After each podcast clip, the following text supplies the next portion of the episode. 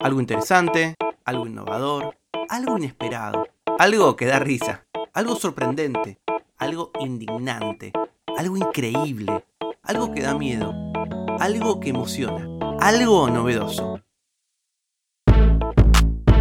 Algo que no sabías. Con Tomás Balmaceda. Hasta hace décadas, cuando una fotografía nos podía traer un dolor de cabeza o simplemente no nos gustaba, bastaba romper el papel en que había sido impresa o destruir su negativo para que el problema se acabara. Muchas personas lo hemos vivido con una expareja. Cambiar los portarretratos o simplemente tirarlos a la basura es un acto teatral, un poco forzado de autoestima.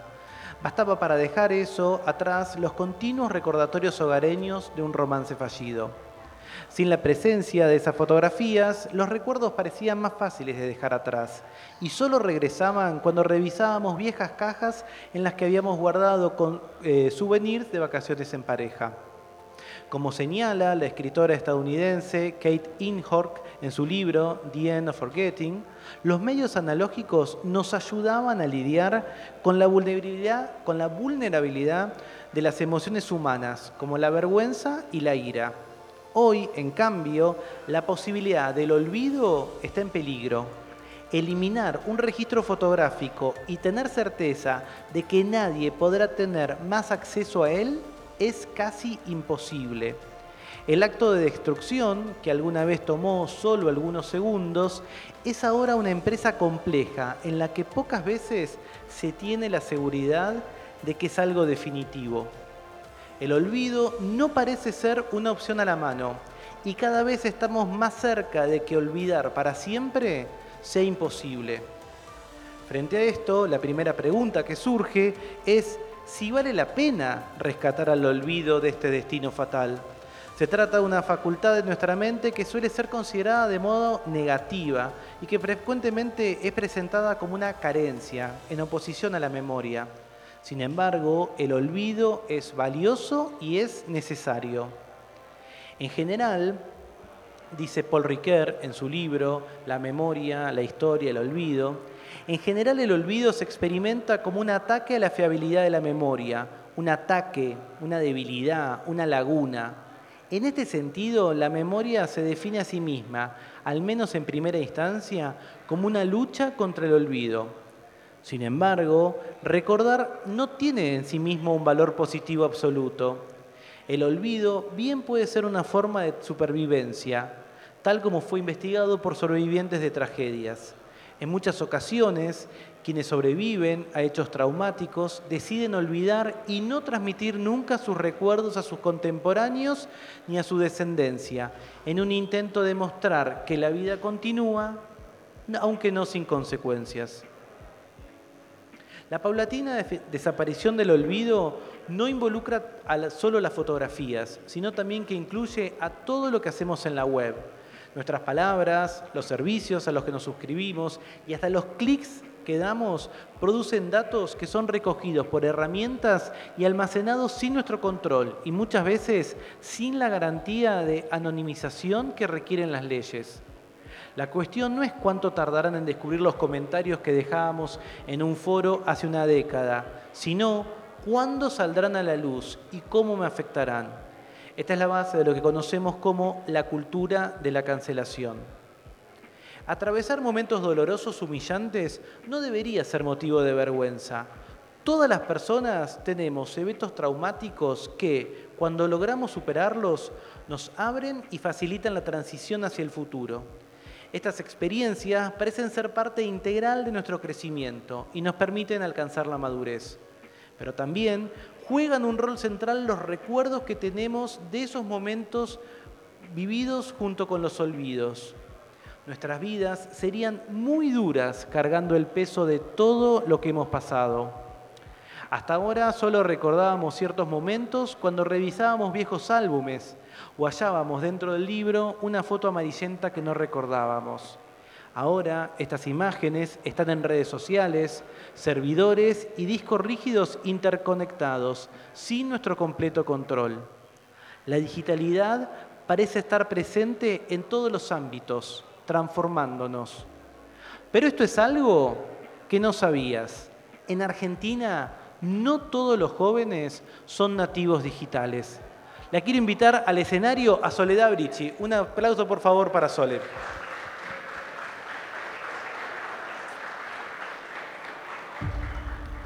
Soledad llevó adelante hace un par de años una investigación súper necesaria y súper pionera, que no se volvió a realizar, pero que permite entender la digitalidad en entornos que quizás muchos de los que estamos acá, aunque no seamos específicamente de Rosario o de una ciudad grande, no nos damos cuenta, que es la ruralidad, ¿no, Sole?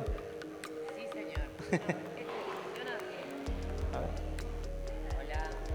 Ahí, este. Bueno, sí.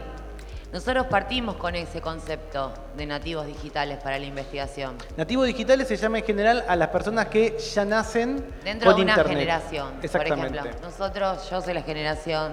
No, somos, nosotros somos inmigrantes ilegales. Inmigrantes, Nacimos en los inmigrantes. 80 y eh, conocimos un mundo sin internet y estamos Sí, pero viviendo. se nos llama la generación X. Exactamente. Y estamos acá vivitos y culiando Seguimos, con suerte.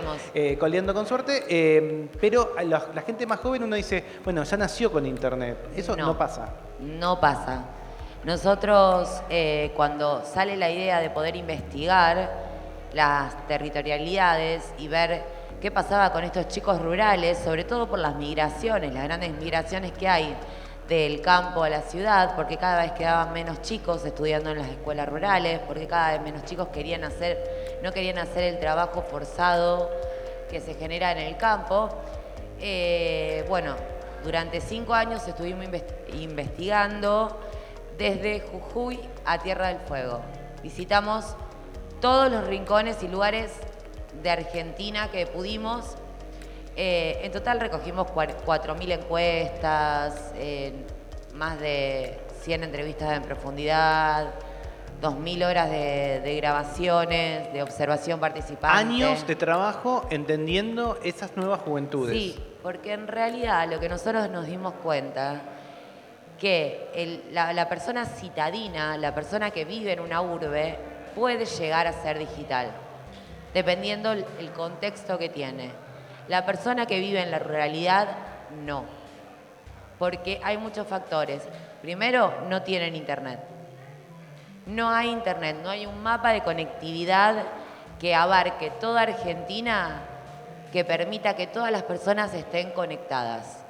Hay grandes se- sectores de nuestro país que es muy extenso, que tiene muchos accidentes geográficos, que no están, no tienen posibilidad de conectarse a No, internet. vos cruzás la Pampa y para el lado del sur los chicos pueden tener acceso a dispositivos tecnológicos gigantes, pero no tienen la posibilidad de conectarse.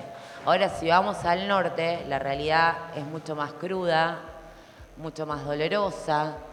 Eh, nosotros nos encontramos eh, con chicos que, bueno, en esa época que nosotros investigábamos, esta investigación termina en el 2017, por lo cual es, es imposible dar datos porque quedaron caducos, pero sí ver lo que uno sintió en el momento viendo eso y que no cambian las realidades en tan poco tiempo en Argentina, es que el chico no tiene la posibilidad de acceso a un dispositivo electrónico, primero tenían acceso a lo que es Conectar Igualdad, que eran unas netbook otorgadas por el gobierno. En un momento esas netbooks se dieron de baja, por lo cual muchos chicos quedaron sin ninguna posibilidad de tener un dispositivo electrónico o digital. Pero muchos chicos, por ejemplo, en Corrientes, nos contaban que usaban esas netbook, las cargaban en las escuelas y después las llevaban a su casa para dar luz, porque no tenían ni luz, no tenían eh, elementos básicos para sobrevivir. Y no bueno, había electricidad y usaban la pantalla de la computadora como una luz para toda para la que casa. la madre pueda cocinar. Después cuando vos les preguntabas, ¿te conectás a internet? Sí, te decían todos, me conecto. ¿Cuándo? Y voy al ciber una hora por semana. Hoy en día creo que nosotros sería imposible estar 10 minutos sin internet, pero porque vivimos en ciudades con gran cantidad de gente. Pasa que la gente que vive en lugares muy inhóspitos no llega a internet y no va a llegar internet. Es muy raro que piensen en esa gente. Y además hay otro tema, el chico no quiere seguir en el campo porque no quiere seguir repitiendo la historia del padre, quiere tener otro futuro y el padre tampoco quiere que el chico siga ¿no? Eh, con, con esa vida que él tuvo. Entonces son poblaciones que van envejeciendo tiene un eco algo que nos contó Sergio con respecto a estas nada, generaciones de floricultores que ahora quizás las nuevas generaciones no quieren. Esto es mucho más duro, son poblaciones que van envejeciendo porque los jóvenes se van y no tienen ninguna perspectiva de poder regresar. No, no, y realmente eh, eh, hay lugares, yo he ido por ejemplo a Mendoza, donde la mano de obra había, pero no era mucha y se terminaba dejando la uva en la planta para que, porque le salía más barato. Entonces, todas esas cosas que uno piensa y que no las ve, que no ve la realidad de un chico que tal vez no tiene ni para comer, pero que el dispositivo electrónico le permite a él, o, o digital, porque electrónico ya es viejo, digital, le permite a él sentirse parte de algo más esa cuestión de pertenecer, porque ellos escuchan que existe Internet y que escuchan la posibilidad de estar conectados, quieren mirar algo en YouTube. Y esa posibilidad de, de tener un teléfono, de tener una computadora y tener un ratito Internet, los hacen salir un poco de la realidad en la que viven diariamente. ¿Y cómo viviste cuando descubriste que un programa como Conectar Igualdad lo habían descontinuado? No, yo me largué a llorar porque estaba transcribiendo la entrevista de esta chica que estaba contando que con la Conectar Igualdad daba luz a su casa para que su mamá pudiera cocinar y justo ese día dieron de baja el programa. Y si vos vas al norte, y creo que todavía ya no funcionan porque, bueno, hay un código que no desbloquearon más, entonces por lo cual no funcionan más, pero, pero los chicos tenían todos esa computadora, no había otra. Era esa netbook chiquitita, negra, con el logo de Conectar Igualdad, y estaban con eso en la mano como diciendo, yo también soy digital, sabiendo todo, todas las carencias que tenían.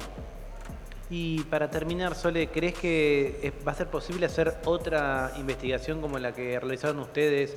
Cuatro o cinco años, cuatro mil casos, recorrer el país. ¿Hay intenciones de repetir eso? Digo, 2017 pasaron muchas cosas en estos años. Pasó una pandemia. Pasó una pandemia. Como decíamos el otro día, pasó una pandemia. Eh, mira, esta investigación es sin precedentes. Todo el mundo estudia cuestiones digitales pero nadie estudia realmente el lugar del joven y en relación a la tecnología, ¿no? Y sobre todo en estas áreas que no son tan conocidas, porque en una ciudad es mucho más fácil. Eh, nuestra investigación fue levantada por la FAO, Naciones Unidas, se están dando en universidades con datos de cinco años atrás, prefieren seguir dándolo porque no hay, no hay datos actuales. Ojalá Ojalá haya gente que pueda financiar todo esto, porque no es barato, no es barato recorrer el, territorio, pero se puede aprovechar mucho y se pueden generar acciones. La idea era continuar para generar acciones, para que realmente esto lleve a un buen puerto, no quedarse en una investigación nada más. Lamentablemente no se pudo hacer, no hay fondos. Ojalá en algún momento los haya, pero ya para accionar y para pensar las realidades de estos jóvenes desde otro lugar. Muy bien. Muchísimas gracias, Sole. A vos. Porque esto es algo que no sabías. No todos los jóvenes argentinos son nativos digitales. Algo que no sabías es una producción de Blick Studios. Idea y realización, Tomás Balmaceda. Edición y tratamiento del sonido, Andrea Kukier. Música original, Vlad Gluschenko. Nos vemos mañana con algo que no sabías.